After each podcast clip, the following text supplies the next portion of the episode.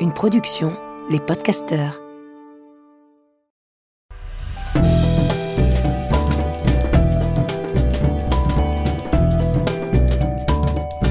Histoire de mode. Histoire de mode. Histoire de mode. Histoire de mode. Histoire de de. Histoire de mode. De mode. Nos premiers baisers sont éternels. Hugo, le fils d'Astrid, est venu dîner à la maison l'autre soir. En arrivant, il a retiré son pull. Il portait une belle chemise en Oxford blanc, avec l'énorme logo ami sur la poitrine.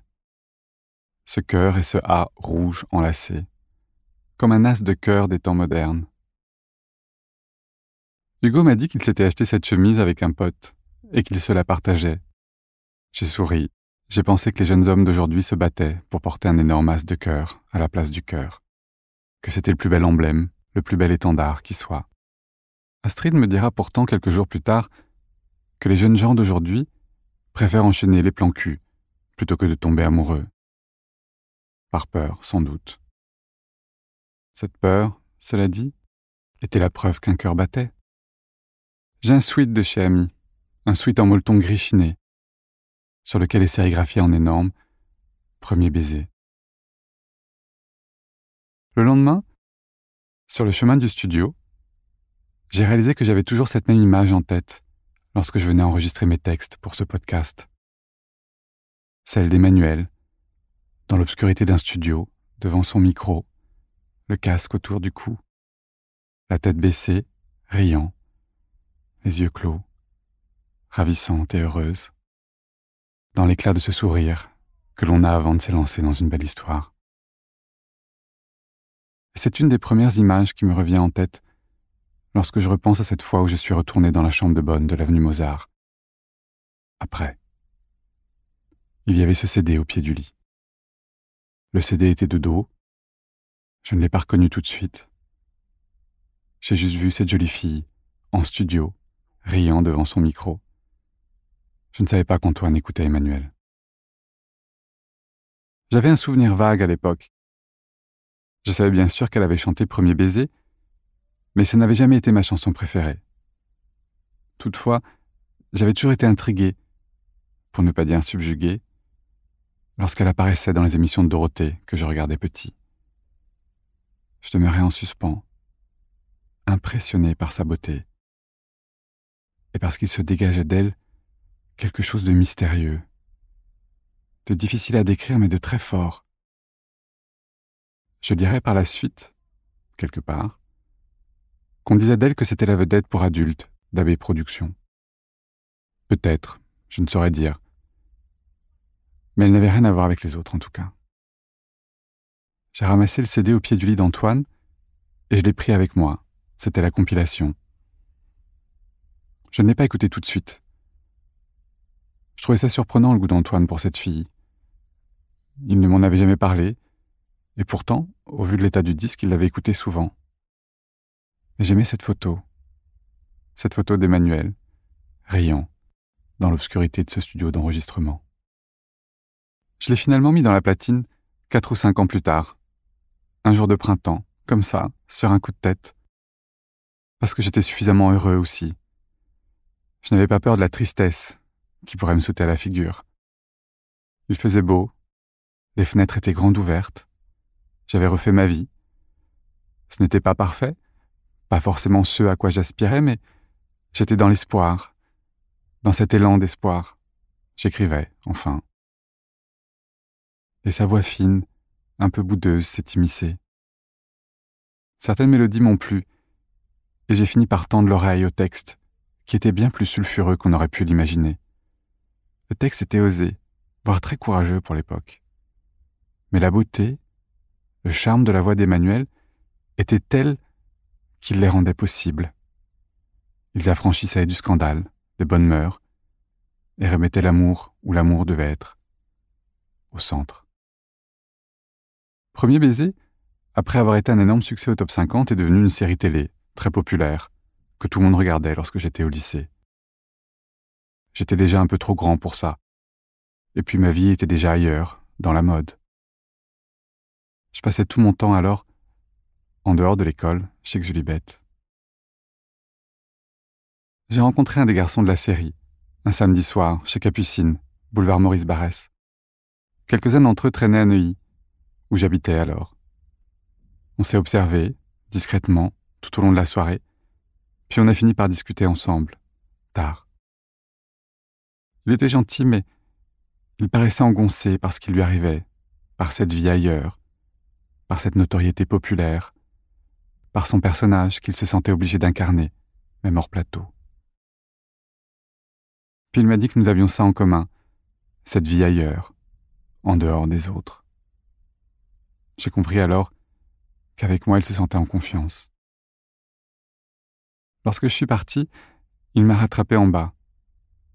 Il avait chopé de bière, il avait un second casque, et m'a proposé qu'on aille les boire au calme, sur un banc.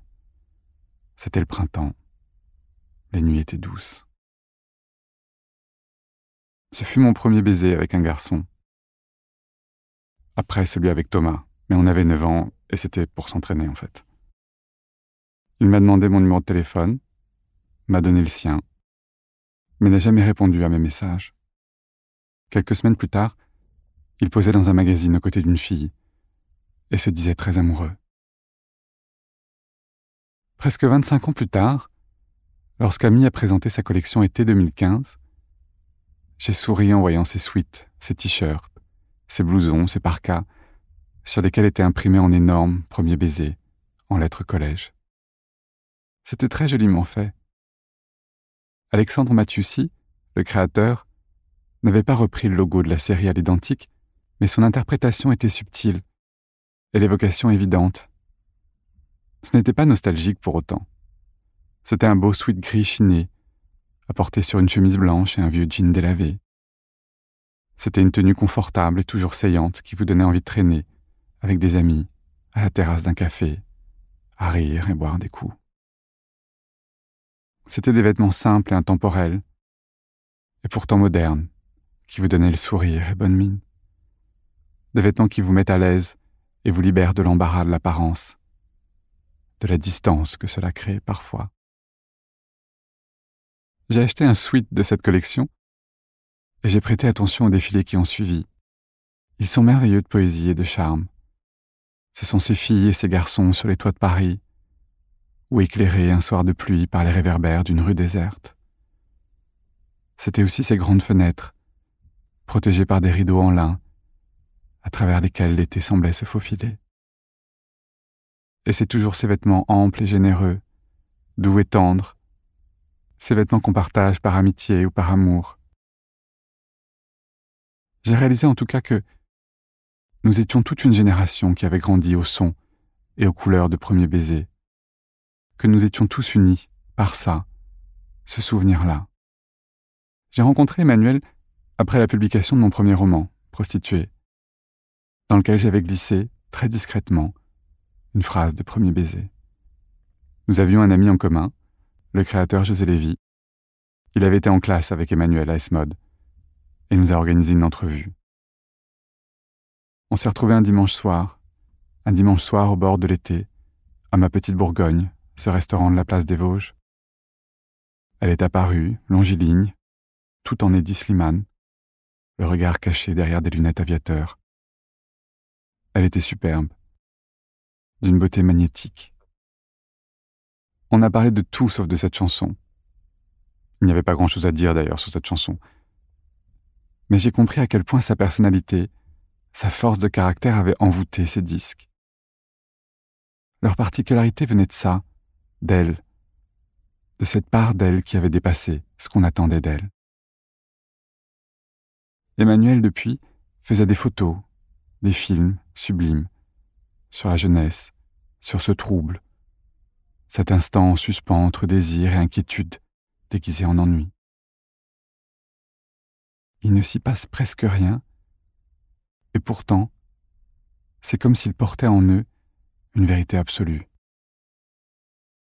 Récemment, en écoutant l'interview de Nora Hamzaoui dans l'excellent podcast La Quille, je vous recommande ce podcast dédié à la culture d'ailleurs, mais aussi et surtout cette entrevue-là, que j'ai trouvée passionnante, Nora Mzaoui parle avec justesse et beaucoup de sincérité de l'écriture, de son regard, de l'humour.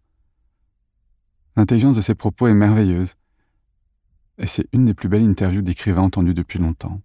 Bref, Nora disait ne pas savoir pourquoi elle était encore et toujours à ce point obsédée par la jeunesse, l'adolescence. Ça m'a interpellé, alors que j'approche la fin de la première saison de ce podcast. Et j'ai réalisé à quel point la jeunesse, la construction de soi était liée à ces histoires de mode, ce qui n'était pas prévu initialement d'ailleurs.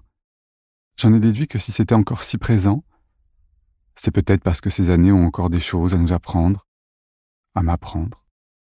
J'ai compris alors, en songeant à ce premier baiser, qu'il portait en lui quelque chose de prémonitoire,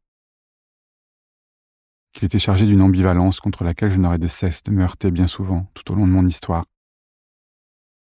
avant de parvenir à m'en libérer. Et en même temps, ce premier baiser portait en lui un élan, un courage inoubliable. Aujourd'hui, il ne m'évoque pas une jeunesse perdue, mais ce dont j'étais capable. Qu'il y avait et qu'il y a cette flamme en moi, en nous. C'est en ce sens que nos premiers baisers sont éternels. J'ai appris qu'on ne disait pas as de cœur pour parler du logo d'amis, mais ami de cœur. Au fond, c'est la plus belle définition de l'amour qui soit. La plus belle définition à donner aux histoires d'amour modernes. Je vous embrasse. Je vous dis à bientôt.